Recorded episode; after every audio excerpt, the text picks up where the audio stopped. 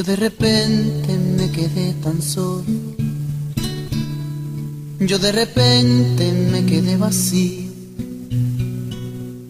Tirado en un rincón cualquiera del destino, muriéndome de frío.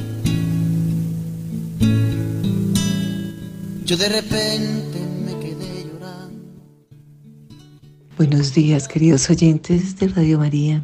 Como siempre, en este espacio de Pastoral de la Salud, les habla Carmen Lucía Rincón. Hoy tengo para ustedes un tema, o una reflexión más bien, porque lo que yo quiero es reflexionar siempre sobre todo lo que mm, acontece en el mundo, en el mundo de otros y en nuestro mundo. La adopción. ¿La adopción será un acto de amor o de egoísmo? Muchas personas visualizan el mundo de la adopción como si fuera una aventura no exenta de eventualidades para la que pueden o no sentirse capacitadas.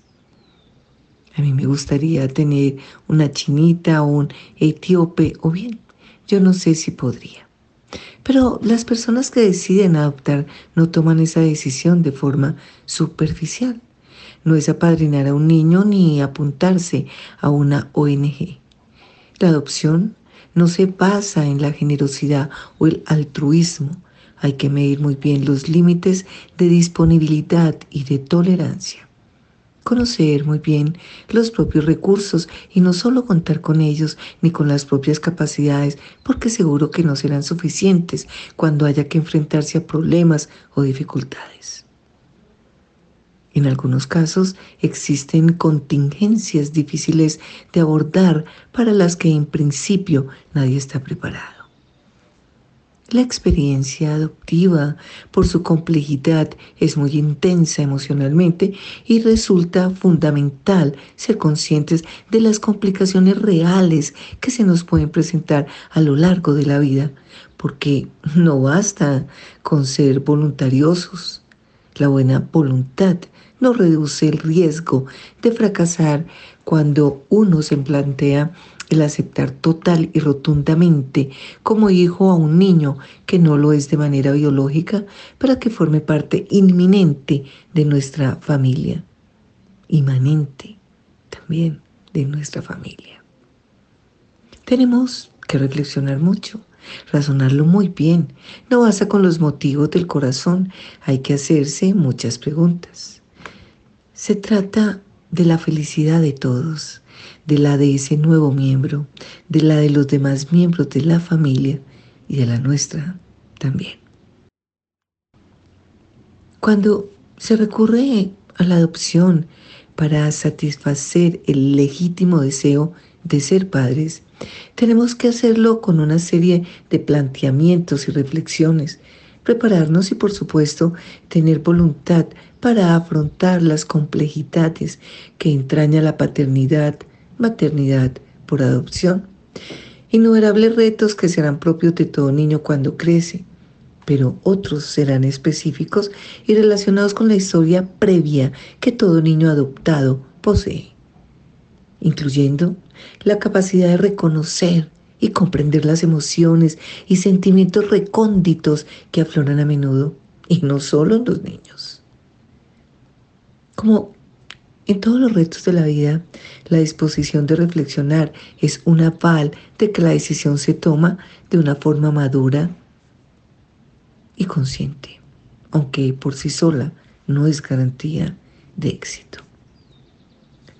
La revisión lo más honesto y profunda posible de las motivaciones que llevan a la decisión de adoptar es un trabajo previo que ha de hacerse antes de dar el paso. Es un ejercicio que no tienen que hacer los padres que lo son de forma biológica, que no han de elaborar concienzudamente las circunstancias que les haya conducido a la adopción. Los padres que aspiran a hacerlo por adopción, sí, tanto si la adopción se va a afrontar solo en una pareja, porque en algunos casos la adopción expone a situaciones inesperadas y desesperadas, y en el caso de las parejas cabe la posibilidad de tener que enfrentar un revés o problema de gravedad que amenace la estabilidad del hogar. En un matrimonio se suman las capacidades y fuerzas de cada uno con las de los dos en conjunto y su estabilidad se pone a prueba cuando es sometido a una gran presión. Lo vemos constantemente. Parejas cuya unión no es sólida se rompen, pues mayormente puede ocurrir cuando el deseo de adoptar no haya sido genuino y realmente compartido por los demás o por los dos miembros de la pareja, más bien. Adoptar un hijo es una decisión que ha de ser tomada de forma muy madurada y consensuada, ya que es para toda la vida, para los dos. Los hijos necesitan el apoyo y el compromiso de ambos padres y ambos padres serán garantes del éxito o fracaso en la adopción. En el caso de problemas en la pareja, el niño nunca podría ser considerado el causante de esos problemas si acaso podría auspiciar el que se desencadenara el conflicto que ya existía en estado latente en la pareja, algo que también sucede irremediablemente cuando se tienen hijos biológicos como medio para salvar o superar una crisis de pareja. Proceder que en todos los casos no se hace sino agravar la situación. El objetivo de una adopción tampoco puede ser solucionar la crisis de un matrimonio sin hijos a los hijos adoptivos, siempre se elige tenerlos. Por eso debe ser una elección de vida muy deliberada. Satisfacer un anhelo es muy lícito, pero sabiendo lo que habrá más allá del deseo una vez satisfecho. Lograr convertirnos en padres, siendo conscientes de todas las implicaciones y los extras que incorporan el no satisfacer ese deseo de manera biológica. Cuando se decide dar el paso, lo que empieza como una decisión ilusionada con la larga espera puede convertirse por agotamiento en un abandono por aburrimiento administrativo. Pero esa tremenda espera de momento inevitable e irremediable pone a prueba la fuerza del deseo. Ese tiempo nos debe dar perspectivas, reafirmar y hacer madurar ese deseo. Esa espera es de tantos años que la vida cambia, a veces de tal forma que hace desistir, haciendo de tamiz, como también es otro de los tamices, el cumplimiento por parte de la administración de los rangos de edad, que aunque no se enumera como causa de peso, es uno de los motivos por los que muchas personas renuncian a adoptar.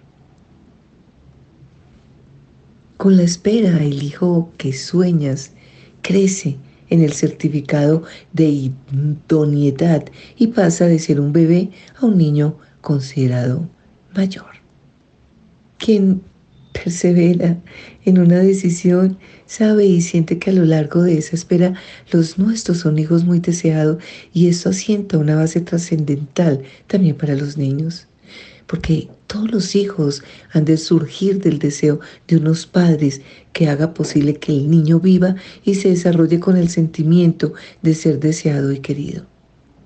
Muchos de nuestros hijos padecen el sentimiento contrario y una de nuestras labores más importantes como padres será la de de cambiar ese sentimiento por ese sentimiento positivo e infundirles y transmitirles estas sensaciones corroboradas por nuestro propio periplo que van a ser vitales para nuestros hijos. Cada uno tiene una experiencia particular que es la aspiración de ser padres, sea biológica o adoptivamente. Eso nace de un deseo ferviente, nada altruista, por tener un hijo con el que sueñas, y acaba convirtiéndose en un acto de amor permanente y cotidiano en el que lo, lo das todo, todo por ese hijo real, seguramente muy diferente al que imaginabas, que fusionas a tu proyecto de vida, que asumes plenamente y sientes propio. Y quiero aclarar que ese sentimiento primario de pertenencia nada tiene que ver con el de propiedad mercantil.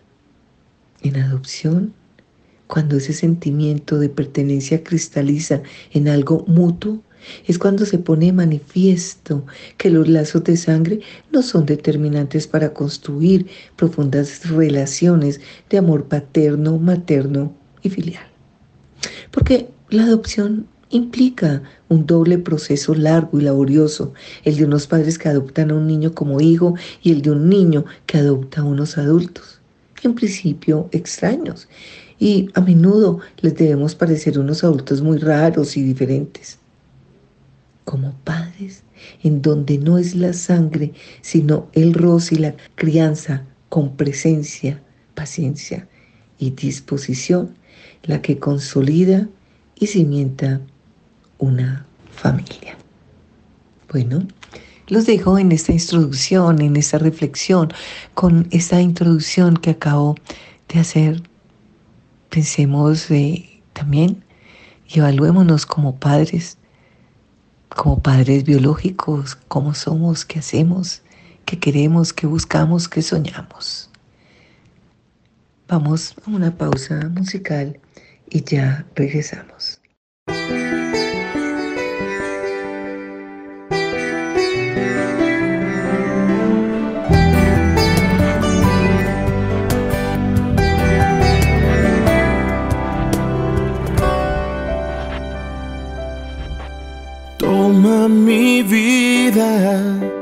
Toma mis penas, vengo a confiarte todo mi ser, mis alegrías y mis tristezas. Vengo a dejarlo todo a tus pies y dame más de ti, dame más. A confiarte mi corazón. ¿Cuál es el, el impacto de la familia sobre el desarrollo psicológico? Sean hijos eh, biológicos o hijos adoptados. A pesar de que la sociedad ha estimulado la educación por parte de instituciones como la escuela, esto no ha sustituido la importancia del contexto familiar en el desarrollo psicológico y en la educación de los menores. En el desarrollo de la infancia, las familias son uno de los contextos más importantes durante la vida de los pequeños. Se encargan de atender el cuidado de los menores, estableciendo vínculos afectivos y emocionales fuertes que permitirán el desarrollo integral de los niños y niñas. Cuando se habla del desarrollo integral, se hace referencia a un proceso que abarca todos los aspectos de la persona donde se incluyen tanto aspectos ligados al crecimiento físico y al desarrollo psicológico como aspectos educativos. Hacer referencia al desarrollo psicológico implica hablar del desarrollo psicomotriz, intelectual, lingüístico, afectivo, socioemocional, sexual y moral, así como de manifestaciones creativas, tales como el juego y el dibujo. La familia es un contexto diverso y complejo que tiene a su cargo una serie de funciones. Por un lado, las que se establecen en la relación de los adultos con los menores, por otro, las que se crean en la relación entre los adultos que se unen. En cuanto a esa última, su unión se origina para satisfacer necesidades de afecto, comunicación, apoyo mutuo, mutuo y sexuales, entre otras. En cambio, la relación con los niños, las funciones primordiales son las de supervivencia, afecto y socialización. Lo primero que la familia asegura es la supervivencia física, aunque la vinculación afectiva se puede desencadenar también desde el principio por parte de la madre e incluso desde antes del nacimiento. Las crías tardarán más en establecer el vínculo de apego aproximadamente unos 7 u 8 meses. Y digo las crías porque pues son criaturas y son niños que necesitan estar junto a su madre pasando por una serie de fases evolutivas cuya descripción está muy consolidada en la literatura científica y que son dependientes de su desarrollo perceptivo, motor y cognitivo. Hoy en día los padres, gracias a Dios, también acompañan y tienen una labor, un papel, un rol muy importante dentro de la crianza de esos niños o crías. A lo largo de todo este proceso, los niños y niñas van consolidando una serie de procesos psicológicos, como la seguridad en sí mismo y la confianza en los demás, que facilitarán el ajuste social. En este sentido, existen multitud de investigaciones que muestran la influencia del contexto familiar en el proceso de desarrollo psicológico.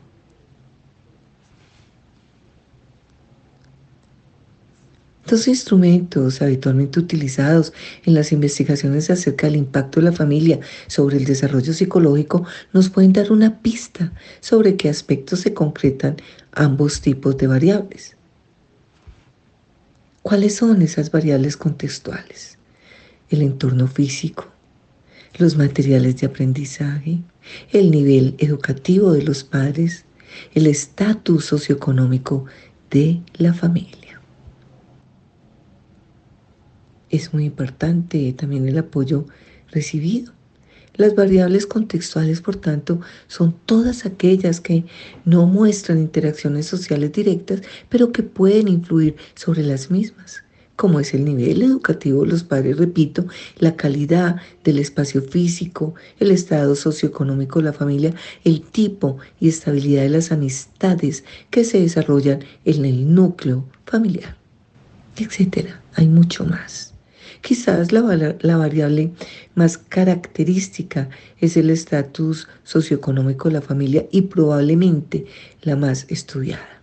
Pero otra que no se puede olvidar es la del apoyo familiar por parte de la familia extensa y social, vecinal, comunitaria, al que sepa y pueda acudir la familia. ¿Cuáles son esas variables interactivas? Interacciones de andamiaje, juego, responsividad parental, estrategias maternas para mantener la atención del niño en una tarea, implicaciones de los padres, ajuste marital positivo, vínculo de apego, estilo educativo. Dentro de las variables interactivas nos vamos a referir, o me voy a referir a varios aspectos el andamiaje, estilos educativos y requisitos de la relación con el niño que llevan a un apego seguro. Un aspecto básico a considerar dentro de las relaciones entre padres e hijos es el andamiaje constituido por todo el conjunto de apoyos duraderos pero provisionales que los padres ejercen para facilitar el desarrollo de los menores en una gran diversidad de áreas repeticiones, presentación de modelos cercanos, exigencias asequibles, simplificaciones, correcciones contundentes. Una de las estrategias fundamentales del andimiaje es la descontextualización, que radica en ayudar al niño a trascender el contexto, estimular y espacio temporal inmediato cuando se está ejecutando una tarea con él. A través de estos procesos que supone un auténtico traspaso de competencias, se logran todos los aspectos psicológicos básicos. Desarrollo motor, desarrollo del lenguaje, teoría de la mente y los procesos psicológicos superiores como la atención y memoria voluntarias, el lenguaje o los procesos de razonamiento. Como bien es sabido, hay cuatro estilos educativos el autoritario, el permisivo, el democrático y el negligente.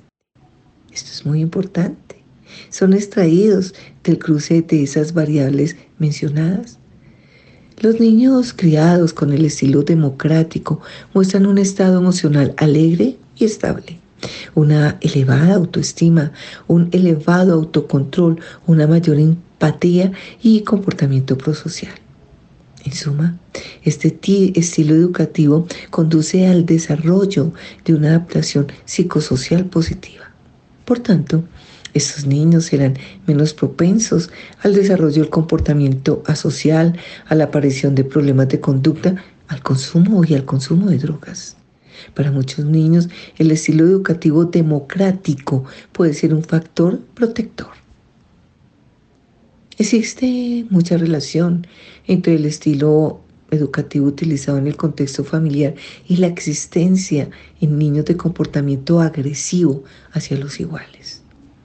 En este sentido, Las prácticas punitivas de los padres se relacionan con comportamientos disruptivos en sus hijos. Por tanto, el estilo autoritario puede ser un factor de riesgo. Mucho más ahora, en donde los niños exigen una explicación. Ellos quieren saber todo. Ellos quieren saber por qué los tratamos así, cuáles son nuestros fundamentos, cuál es nuestra razón y debemos argumentarles absolutamente todo. Hasta hace unos años se consideraba que los patrones correspondientes a los estilos educativos de los padres eran unidireccionales. Se suponía que la influencia solo iba desde los padres hacia los hijos y que los padres elegían el estilo educativo sin depender para ello de cómo era el niño.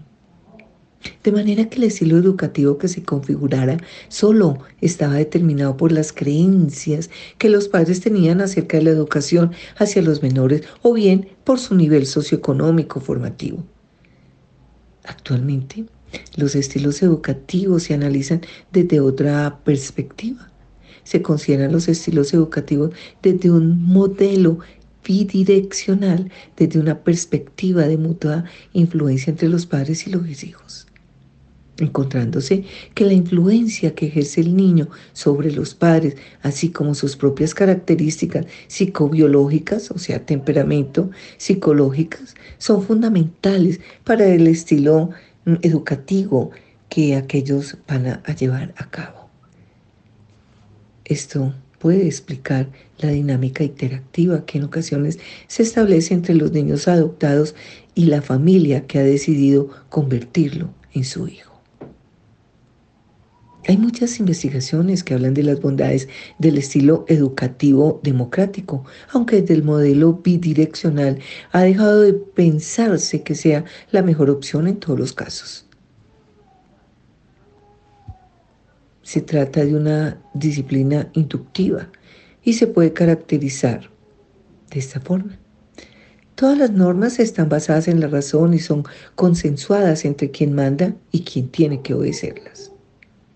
Las razones es la que se basan las normas, intentan poner de manifiesto el interés para que el que la obedece, no para quien la impone. Las normas se pueden cambiar por la autoridad siempre que haya buenas razones para ello.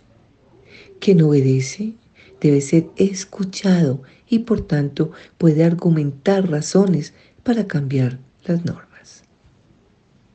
Las normas deben tener cierto grado de estabilidad, estableciendo cierta coherencia entre la autoridad y quien las obedece. Las normas no son el resultado de una pura negación, sino que los padres deben proteger a los niños y hay que, hay que reconocer que existe asimetría en la relación padres-hijos. La socialización va siendo cada vez más autónomos a los niños. A lo largo del proceso, los menores deben participar cada vez más en la elaboración de las normas y las razones que las justifican. Al tercer aspecto, vinculado a las variables interactivas, son los requisitos que deben cumplir las interacciones que se establecen entre los hijos y los padres para que conduzcan a un vínculo de apego seguro y en general a un desarrollo psicológico óptimo. Siempre hay que mantener el equilibrio ni más allá ni más acá. El apego hace referencia a la estrella, a la estrecha vinculación afectiva que se desarrolla y se mantiene entre el niño y las personas de su entorno que más establemente interactúan con él y que le aportan seguridad y afecto, satisfacen sus necesidades y responden a sus demandas y deseos. Como se pueden establecer diferentes estilos de relaciones entre los bebés y los adultos, existen diferentes tipos de apegos. Seguro, ansioso ambivalente, ansioso evitativo y desorganizado desorientado. Lógicamente, el que se dé uno u otro va a depender fundamentalmente del tipo de relación que establezca el adulto, que estará mediada tanto por las características individuales del niño temperamento, como por las circunstancias que concurren en el contexto familiar. satisfacción con la pareja, grado de comunicación y de conflicto entre ellos, estado psicológico de cada uno, nivel socioeconómico y sociocultural, por citar solo unos pocos. Como se ve, algunas de estas variables son contextuales, mientras que otras son interactivas y tienen que ver con lo que ocurre en la relación entre los adultos, entre los dos adultos. Lo ideal es que se produzca un apego seguro, que es un sólido predictor de un desarrollo cognitivo y emocional adecuado, de relaciones satisfactorias con los iguales y un desarrollo moral maduro y autónomo. Es decir, es un factor protector muy poderoso. En concreto, los niños clasificados como seguros son más empáticos y competentes en sus relaciones sociales. Podemos decir que los requisitos que han de cumplir las interacciones de los padres con los hijos para que se haga probable la existencia de un apego seguro son una existencia de estabilidad y armonía en las relaciones entre los padres. Sabemos que una de las experiencias más negativas que puede experimentar un niño es la de ser testigo de conflictos violentos frecuentes entre los padres. Podemos decir, por tanto, que el ajuste marital, elevado grado de comunicación, resolución pacífica de los desacuerdos, intimidad y complicidad, apoyo mutuo, es un gran factor protector para los niños. No solo se trata de la inexistencia de maltrato entre los padres y madres, sino de la presencia de buen trato entre ellos o entre ellas. Disponibilidad y accesibilidad por parte de los padres. No solo hay que establecer vínculos para satisfacer sus necesidades biológicas, sino también las psicológicas, tanto cognitivas como socioemocionales, y disfrutar del contacto, del juego y de la intimidad. Estas dos condiciones son importantes para que el niño se sienta seguro y confiado sensibilidad, contingencia y coherencia ante las demandas y conductas de los hijos. Los padres deben saber interpretar el significado de las señales que emite el niño desde que nace y de sus peticiones y comportamientos y deben responder a los mismos de forma coherente.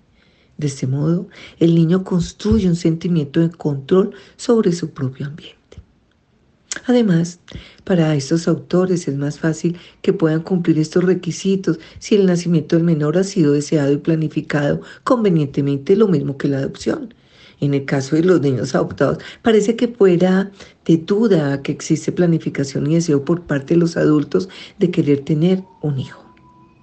Para completar ese panorama de la influencia de la familia sobre los niños, hay que señalar que otra vía de impacto procede el hecho de que la familia abra, la puerta a otros contextos como las guarderías, las escuelas, en fin. Y hoy en día, con ese afán de, de, que vivimos, el corre-corre, de que es más importante tener que ser, en donde los niños empiezan a entrar a esas guarderías desde casi desde meses eh, duro para ellos, ¿verdad? Por eso nosotros tenemos que ser, tener una clara conciencia como padres, mm, y hablo de biológicos y adoptados, al fin y al cabo padres, mm, por ello la familia y la escuela tienen que establecer vínculos de comunicación y esto es, si cabe, especialmente importante en el caso de los niños adoptados. No se puede acabar este apartado sin aludir a una idea general, no, no puedo terminar eh, esta primera parte del tema o apartado, como acabo de decir, que es importante que forme parte del pensamiento psicológico de todos los docentes. Y es que lo que ocurre en los primeros años de vida no determinará necesariamente el desarrollo posterior del niño. Hay que considerar que esta idea es importante para poder interpretar la gran capacidad de recuperación de muchos niños adoptados, siempre y cuando tengan la fortuna de contar con una familia comprometida con ellos, algo que sucede muy frecuentemente. Es verdad que existen multitud de estudios que demuestran que coexisten, que existen, coexisten vínculos entre la vida infantil y la vida adulta, pero no con el sentido de que las primeras experiencias desfavorables causen de forma inevitable daños inquebrantables. Lo que parece ser cierto es que las experiencias negativas que se tienen en la infancia ponen en marcha una serie, de sucesos que mediante encadenamiento pueden acabar produciendo problemas en la vida adulta. Sin embargo, si las circunstancias mejoran, la trayectoria de su vida también puede cambiar para mejor.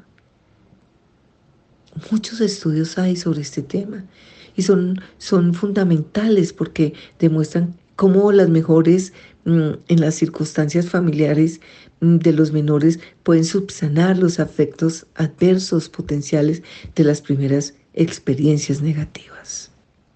Otra forma en que se puede interrumpir esa cadena es que ese niño que ha enfrentado dificultades u obstáculos en su ciclo de vida para poder tener un desarrollo psicológico adecuado encuentre en la escuela un factor protector.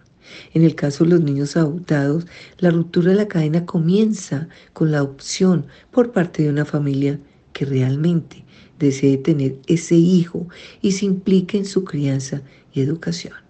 Es muy, muy importante tener en cuenta que no todos los colegios son para todos los hijos. Nosotros como padre eh, amamos nuestro colegio y siempre creemos y consideramos que es el mejor, pero tenemos que ir más allá, mucho más allá, ver y conocer desde el conocimiento, ver las capacidades y necesidades de ese niño para buscar el colegio indicado. Es muy importante tener en cuenta estas nuevas estructuras también que existen, eh, esas estructuras familiares sobre el desarrollo psicológico. Una vez tratado el papel de la familia en general sobre el desarrollo psicológico, veremos qué impacto tienen las nuevas estructuras familiares sobre el mismo. Hoy que los hijos son huérfanos de padres presentes, ¿no? Pero ausentes al mismo tiempo, en primer lugar, las relaciones interpersonales van sufriendo modificaciones a lo largo de la historia. De ahí que surjan diferentes tipos de estructuras familiares, familia nuclear, familia monoparental, familia reconstituida, familia homoparental, familia adoptiva, etc. Esto no es un hecho que deba parecer perjudicial para el desarrollo psicológico de los menores, puesto que lo que realmente importa, e influye en ello, no es tanto el tipo estructural familiar, sino la calidad de la vida familiar. Realmente cuando hablamos de una educación de calidad, de calidad para los niños y niñas, no tenemos que hacer referencia a que adultos están a cargo de los niños, sino al tipo de relación que estos establecen entre sí y con ellos. El que los hijos sean criados por un padre, o, por uno de los padres o por los dos, el que haya en el hogar un padre o no, el que el niño no esté relacionado genéticamente con uno de los padres o con ambos y que los padres tengan la claridad de que puede influir eh, en el bienestar emocional de los hijos. Hay muchas cosas que debemos revisar, puesto que la estructura familiar en sí misma no es un factor determinante para el equilibrio psicológico de los menores. Lo que parece ser más trascendental no es el tipo de familia, sino de lo que ocurre dentro de ella.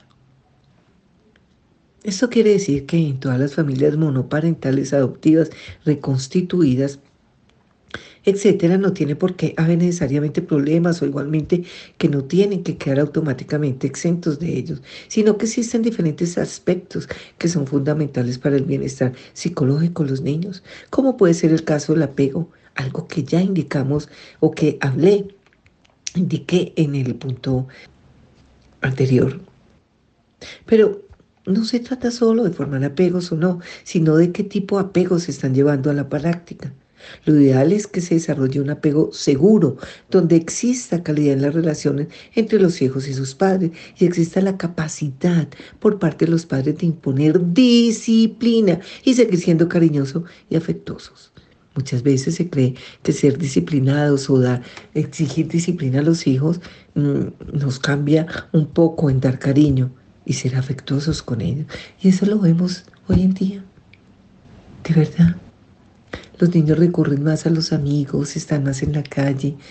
Yo alguna vez hablaba de, del dolor que me produce pasar por los parques y verlos desocupados y los niños sentados en una banca con celulares y el columpio, todo lo que nosotros con lo que jugábamos ya no, ya no, ya no están llenos porque cambian las prioridades han cambiado y tenemos que estar pendientes también de la tecnología. A pesar de que una estructura familiar no tradicional no tenga por qué traer consigo una serie de problemas en el desarrollo integral de los hijos e hijas, sí que es cierto que hay situaciones que pueden ser, factor de riesgo e incrementar la ocurrencia de problemas psicológicos. Los niños que corren más riesgo son aquellos que crecen en las familias monoparentales y en familias reconstruidas, ya que en la mayoría de los casos se han visto expuestos a la hostilidad entre los padres y a su separación o divorcio, lo que suele conllevar situaciones potencialmente dañinas. Además, en la mayoría de los casos supone una pérdida a nivel económico y social. Bueno, seguimos en reflexión, vamos a una pausa musical y ya regresamos. Mm, no quiero que se acabe y que corra mucho el tiempo porque este es un tema extenso y profundo.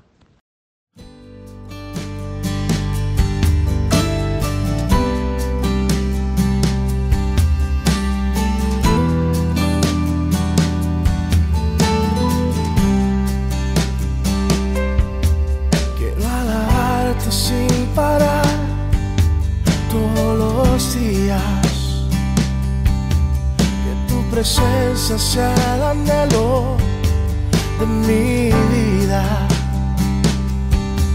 Yo quiero hacer tu voluntad, Señor, yo te quiero agradar y quiero darte siempre el primer lugar. Yo quiero darte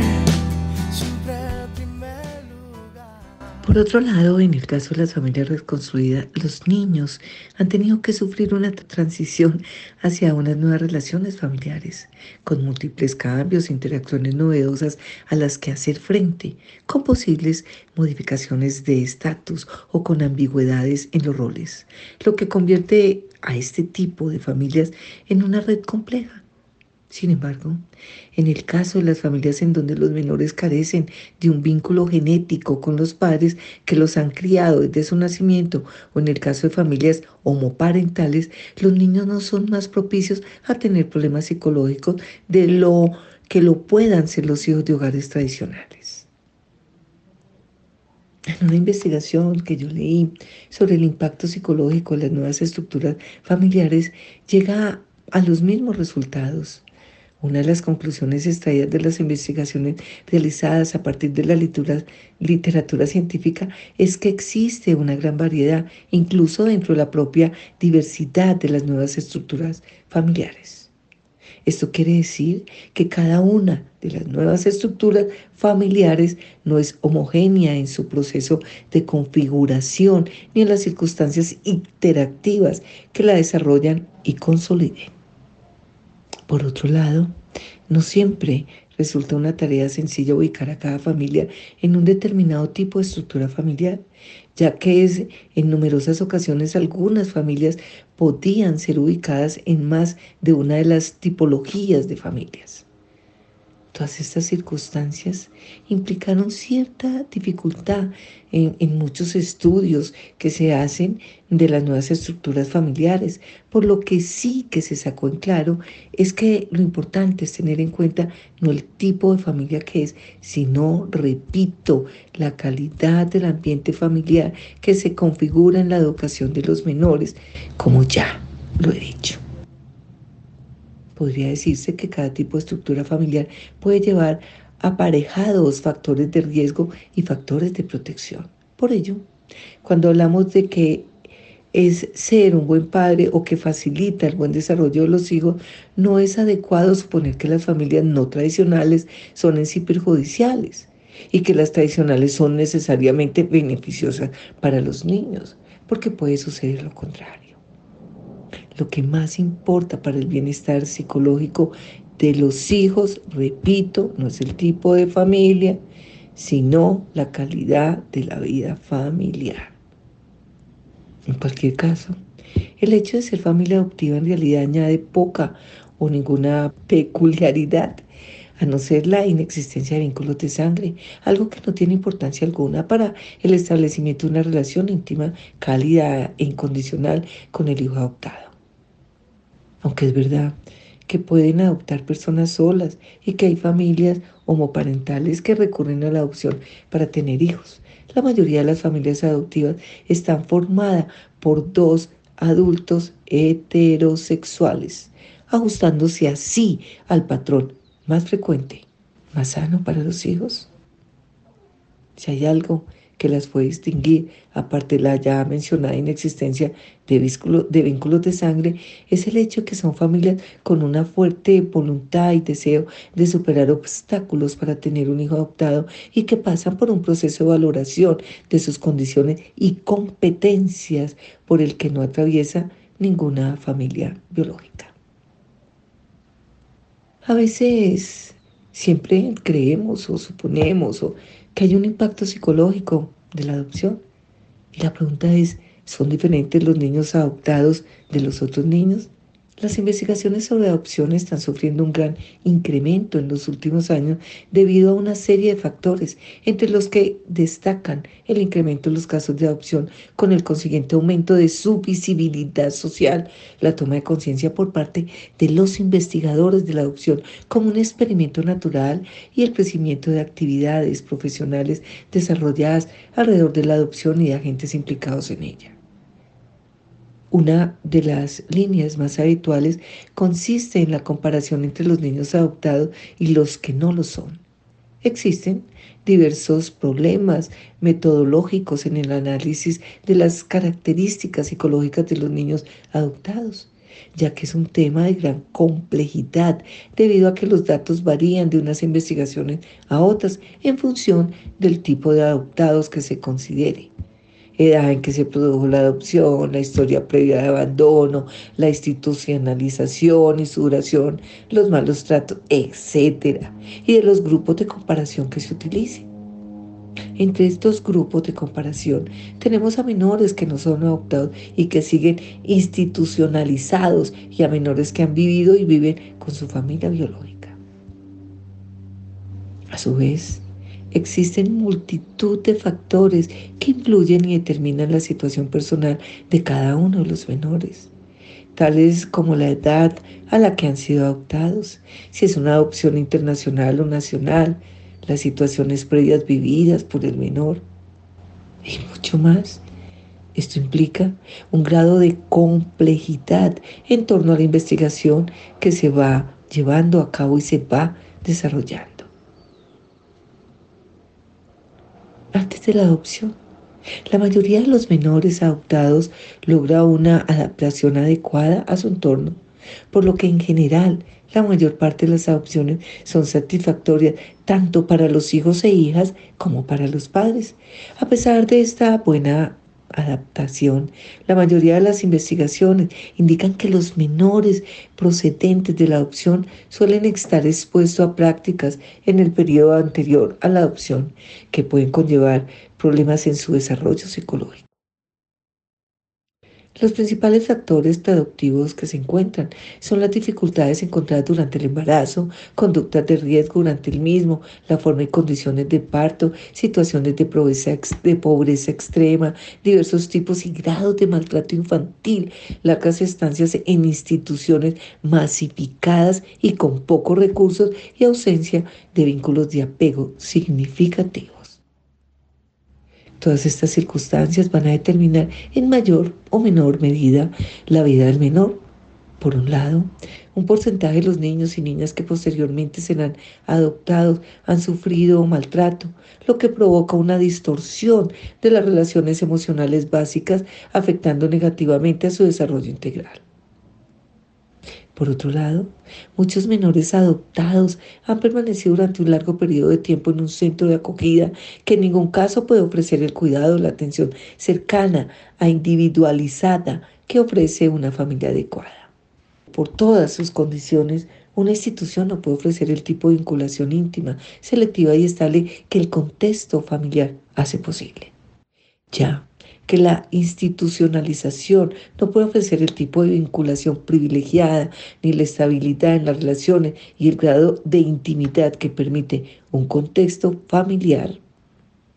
Es muy importante tener en cuenta las necesidades ligadas a la supervivencia de los niños que suelen ser atendidas de forma razonablemente adecuada en los centros de acogida, pero la respuesta a las necesidades psicológicas suelen ser mucho más limitadas.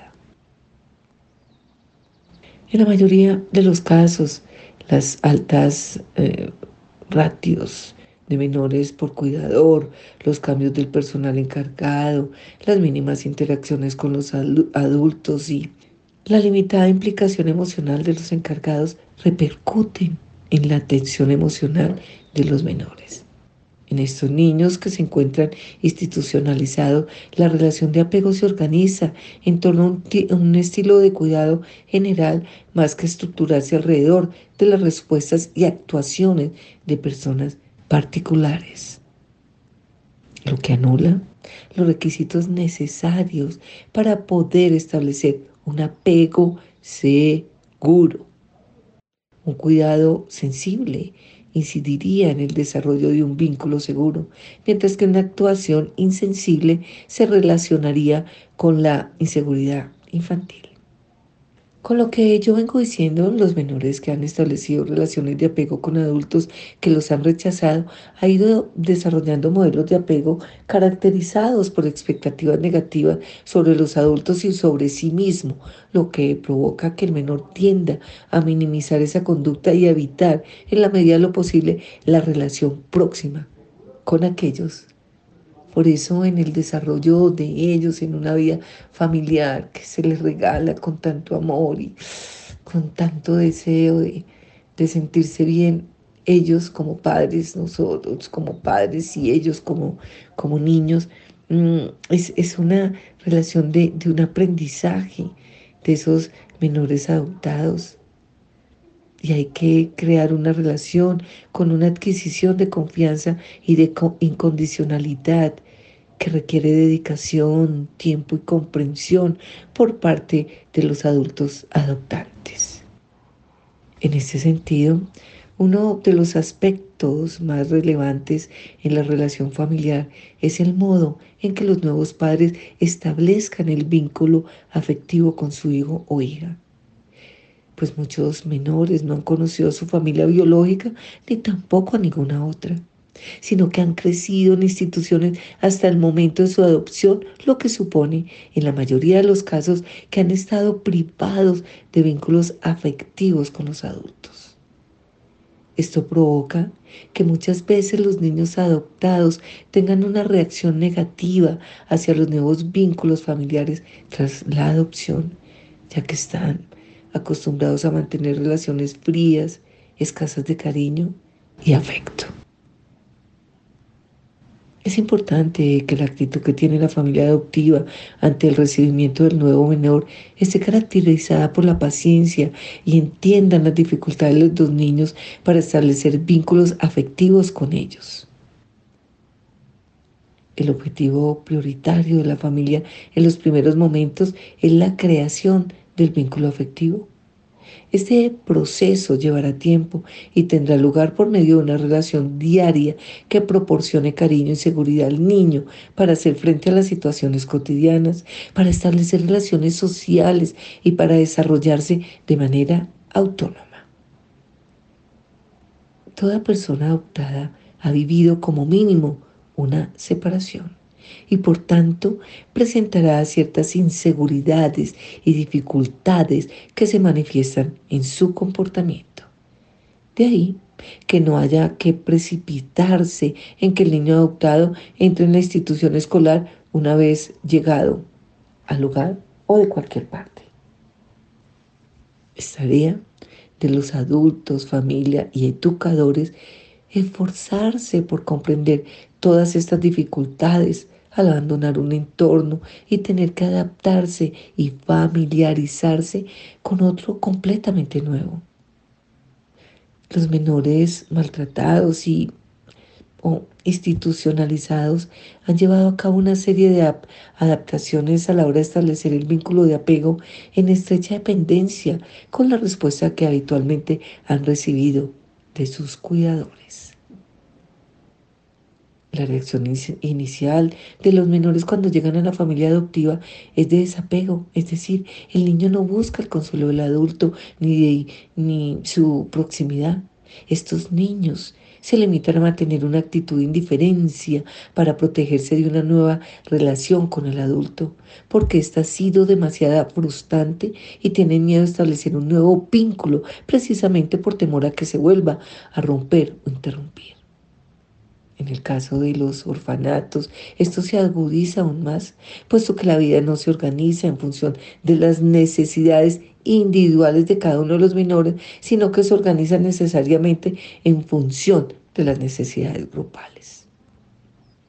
En este sentido, el menor se acostumbra a recibir un trato indiferenciado por parte del adulto porque en cada turno la persona encargada es distinta y no puede establecer los vínculos sólidos y exclusivos que necesitará. Por tanto, la imagen del adulto es cambiante y no le da ningún tipo de confianza ni seguridad. A pesar de que la vida en los orfanatos pudiera dar lugar a la creencia ingenua e irreal de que está llena de compañerismo y muy compartida, muy compartida en grupo, en realidad está llena de soledad. Así esta gente en los orfanatos, quienes están ahí, ayuden, pongan corazón, pero es indudable que en el niño mm, hay un afecto, un efecto se aprende a querer a partir del amor de quienes nos han cuidado y en un orfanato esto es difícil que se dé de forma completa. Mire, aquí yo quiero decir que respeto los orfanatos y, y hacen un trabajo maravilloso, pero estamos hablando de casos de verdad muy importantes, trascendentes, en cuanto para que todos eh, entendamos el comportamiento de los niños que son adoptados mientras ellos ya se van estabilizando emocionalmente. Al igual que ocurre en algunas familias con grandes problemas de interacción. No, porque a veces las familias parecen de verdad un lugar inseguro, un lugar donde los padres están ausentes, donde no hay cariño y todo eso se refleja en el actual, en el sentir, en el vivir de cada hijo. A su llegada es frecuente que los niños adoptados presenten algunas carencias físicas, bien sea porque provienen de orfanatos con condiciones socioeconómicas que provoquen precariedad de medios o porque vienen de familias con pocos recursos y con un ambiente familiar de hostilidad. Toda esta variedad de situaciones perjudica físicamente a los niños, provocándoles en la mayoría de los casos grandes problemas que pueden afectar muy negativamente su desarrollo. Entre ellos se destacan déficits nutricionales con o sin consecuencias neurológicas, anemia, lesiones cutáneas dermatitis, sarna, piojos, trastornos alérgicos, trastornos endocrinos o enfermedades infecciosas como parásitos intestinales. Tantas cosas, ¿verdad? El estado de salud física del menor incide directamente en su estado emocional y condiciona su desarrollo físico, físico y psíquico y por tanto las bases de su personalidad. Hay que tener en cuenta además que parte de los niños adoptados han experimentado un desarrollo prenatal con grandes deficiencias alimenticias y psicológicas por parte de la madre y sin supervisión médica, que puede extender, extenderse a falta de atención también en el parto, con el posible impacto neurológico en el feto. Por ello, algunos niños adoptados pueden presentar problemas de aprendizaje a consecuencia de estas dificultades. Una vez explicadas algunas de las características de los niños adoptados, se va a desarrollar si estos niños son diferentes a los no adoptados. Para ello, tenemos que apoyarnos siempre en investigaciones, estar al tanto, leer, para nosotros de verdad ayudar a todos estos niños que vienen de cualquier parte, pero que estamos nosotros en la obligación y en el deber como seres humanos y como cristianos de darles mucho amor, mucho amor. Nos damos cuenta, o también he leído, que el rendimiento académico de los niños adoptados resulta en general algo más bajo que el de los no adoptados. Eso no quiere decir que los no adoptados tampoco no tengan esos problemas, pero esto es un poco más y ya hemos visto el por qué. Y los problemas de atención son también más frecuentes. Seguimos entonces siempre en reflexión y esto es con todo amor y con todo respeto. Mm, me dirijo a todas las personas que tienen hijos adoptados y que adoptados no, no quita que sean hijos amados, hijos profundos, hijos cercanos, mm, pero solo es para tener en cuenta toda, mm, toda esa historia, esos códigos que vienen en ellos y que nosotros debemos ayudarlos no solamente si los hijos son adoptados, sino también cuando tenemos amigas, familiares que tienen hijos adoptados, entender por qué ellos actúan así y ayudar a esos padres a que también comprendan determinadas situaciones de esas criaturas tan lindas que también el Señor nos regala y nos pone en el camino. Todo indica que en este conjunto de investigaciones, desde contextos claros, analizado muestra que los niños adoptados no parecen presentar patologías importantes en comparación con los no adoptados, lo cual no quiere decir que no se diferencien de ellos en absoluto, pues parece claro una tendencia a obtener puntuaciones más elevadas en el ámbito de la hiperactividad, la agresividad y conductas relacionadas con esto de falta de amor, de ellos mismos encontrarse y resolver muchos interrogantes, porque también tenemos que ayudarlos a centrarse en ellos y tenemos que estar vigilantes en sus problemas de conducta, como en esas áreas de vinculación, rendimiento escolar y lenguaje. Ellos, los niños adoptados, suelen conseguir una recuperación exitosa en casi todos los ámbitos. Ellos también en su aspecto físico empiezan a cambiar y muestran lo que son desde un amor y cómo el amor los transforma y los lleva a ser niños sanos, sociables. La adopción siempre por proporciona una gran ventaja a darle a estos niños amor en vez de seguir ellos en una vida continuada e institucionalizados. Aunque son muchos los niños que han sufrido experiencias traumáticas, la adopción supone una serie de factores de protección que actúan como moderadores, amortiguando las negativas secuelas y favoreciendo la mejora y recuperación. Yo felicito a todos ellos, a esos padres que en ese amor tan grande que tienen de tener familia, adoptan un hijo. Qué maravilla. Dar amor, siempre dar amor es maravilloso. Les agradezco como siempre su fidelidad a Radio María y a este espacio que es su espacio, a Wilson Urquijo y a todos los que están en, en colaboración para que este programa salga al aire. Siempre hay en máster alguien ahí pendiente para que ustedes reciban una formación cristiana adecuada e indicada. Seguimos siempre unidos en oración y les deseo de corazón un resto de día muy pero muy feliz en Jesús y María. Me puede faltar todo en la vida. Puede faltar hasta la vida. Pero nunca quiero que me falte el deseo de amarte hasta el final. Quiero amarte hasta el extremo, sin reservas darme por entero. Los que se han enamorado, yo te canto mi amado hasta el final.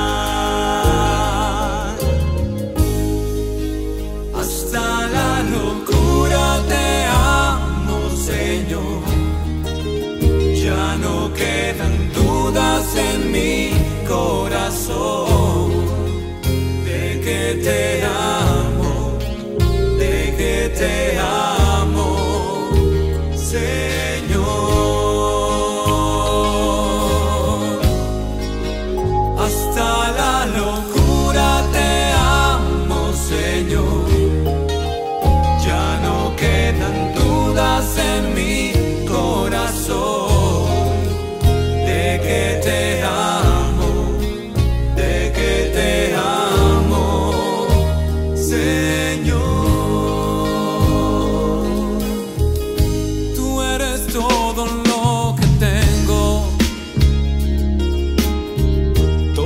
que sueño y cuánto pienso. Y mi corazón te lo he entregado desde siempre, mi amado.